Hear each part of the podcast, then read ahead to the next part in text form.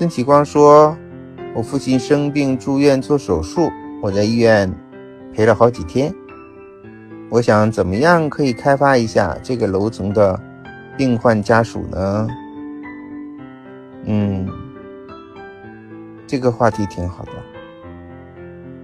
可以为他们提供服务呀，可以帮帮他们，呃，做些什么事情，想一想。”啊，尽量的建立一下良好的第一印象，留下联系方式，我觉得这是最重要的。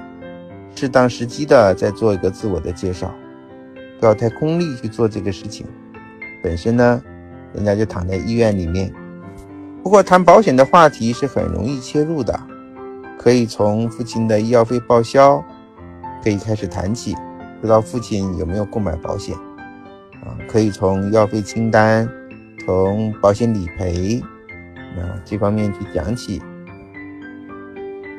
总而言之，这个陌生的市场开拓是一定要先建立好第一印象。怎么千方百计的和陌生人建立联络是最重要的，是万万不可能在房间里现在马上就购买你的保险，对吧？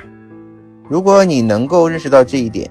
你就要放松心态，放平心态来做这件事情，就要放长线钓大鱼啊！不能想着急于求成。启光说，一个房间的还容易开发，也认识几个，得到了信任，其他房间的这一层都是一个问题的病患，又想着有没有批量认识的方法，发名片或者服务宣传单，有没有做过，没敢大胆的尝试。要大胆大胆的尝试啊！我们又没有成本，犯错其实就是成长。老师也没有做过，我给你的也是建议，所以你可以按照自己的想法去做一做，实践出真知。在这方面，你是我的老师，我期待你的成果汇报。